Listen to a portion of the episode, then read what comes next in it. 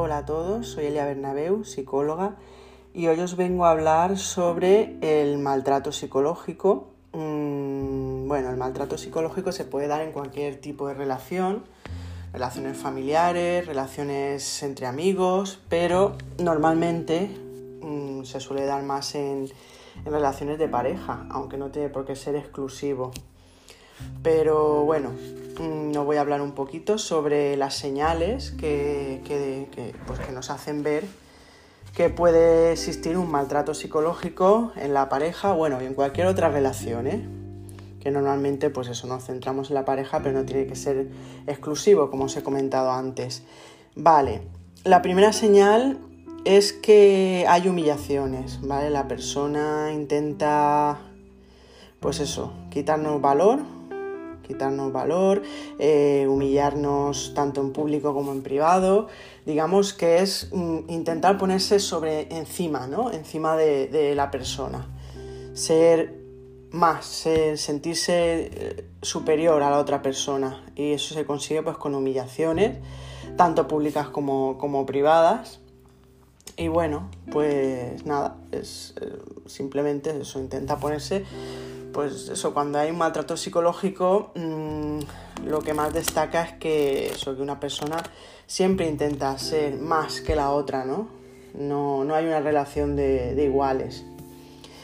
Bueno, también hay celos, suelen haber celos, pues eso, ¿no? Escenas de celos o evitar eh, que salgas con, con, otra gente, evitar que salgas sin, sin él o sin ella, eh, controlar lo que te pones, lo que no te pones, bueno, pues lo que son celos, digamos, patológicos, ¿no? Bueno, todos los celos son patológicos, creo yo. Pero, pues eso, son excesivos, son, son continuos y bueno, y pues nos hacen daño, ¿no? Claro, todas estas, todas estas condiciones pues hacen daño.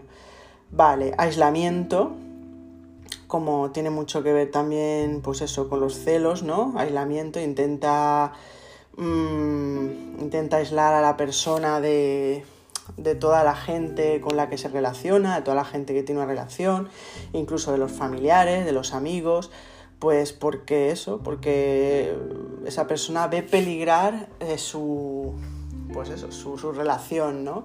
Pensando que esa persona o esa gente va, va a quitarle, digamos, pues importancia a él o a ella, ¿vale? Eh, suele haber un enfado incontrolado por parte de, la persona que ejerce maltrato psicológico.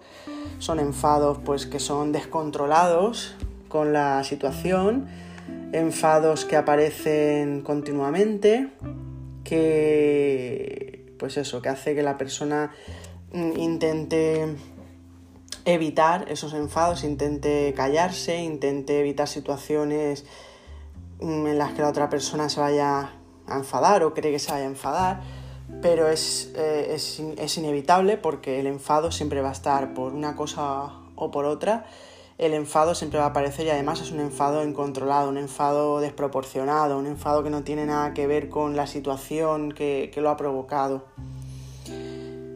Otra condición que nos, puede hacer ver que hay maltrato psicológico es el control económico. La persona que, hace maltrato psicológico pues intenta controlar a, su pareja pues mediante el dinero, haciéndole pensar que ella no va, ella o ella o él, o sea, yo estoy hablando de ella, pero no tiene por qué ser la mujer la que sea maltratada, también puede ser el hombre perfectamente. Eh, pues eso, le hace ver que por sí solo, por sí sola no, es capaz de, mantenerse económicamente, le hace depender de, él o de ella y digamos que es una forma de control que, pues eso, que, pues eso, de control, de sentirse superior, que al fin y al cabo es, todo esto es por eso, ¿no? Eh, sobrepasa tus límites, o sea, sobrepasa los límites de la persona, de decir, bueno, pues eso, si tú tienes unos límites, a esa persona le da igual, le da igual pasar por encima, le da igual hacerte daño, le da igual, él tiene sus límites, tiene sus, sus condiciones y si a ti te molestan, pues le da igual. y sobre todo te descalifica, también te descalifica, que pues bueno, todo lo anterior te descalifica, pero pues eso, te descalifica expresamente diciéndote que no vales para nada, que todo es todo lo que está pasando es por tu culpa, que pues eso, te descalifica como persona y, y te hace sentir mal, la autoestima suele estar por los suelos, y bueno, estas son las condiciones que, bueno, así a, grandes rasgos, que se producen en una relación de maltrato psicológico. Eh, claro, muchas veces las personas no se dan cuenta que, hay, que existe un maltrato psicológico, sino que lo, lo intentan, pues eso, disfrazar de yo soy así, eh, que tengo un carácter fuerte, eh, ¿vale? Y no es así. Si estás en una relación, ya sea de pareja o de amistad o de familiar, que te hace sentir mal, que te hace sentir pequeño, pequeña, que no valora tus, tus, tus logros, sino que solamente te, te recalca lo que has hecho mal o lo que él piensa que, que estás haciendo mal, eh, no te sientes libre en esa relación, estás con miedo de que cualquier cosa que digas o hagas va a enfadar a otra persona. Eh, esto nos está demostrando, aunque no se den todas las situaciones anteriores que he comentado, nos está demostrando que hay un maltrato psicológico.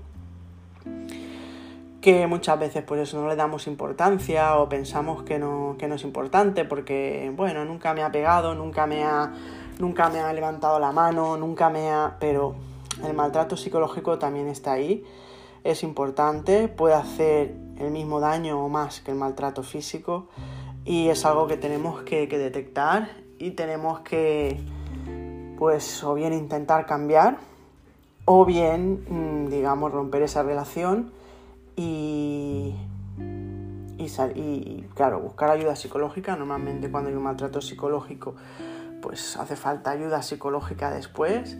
Y bueno, pues nada, si detectas que alguna de estas situaciones o que te encuentras mal, que no te, no, no te sientes realizada o valorado o valorada por tu, por tu pareja o por alguna relación que tienes, pues pide ayuda, pide ayuda y bueno, pues supongo pide ayuda a familiares, pide ayuda a amigos, pide ayuda para que, pues eso, muchas veces preguntando a personas ajenas ¿no? a esa situación te lo pueden dejar más claro.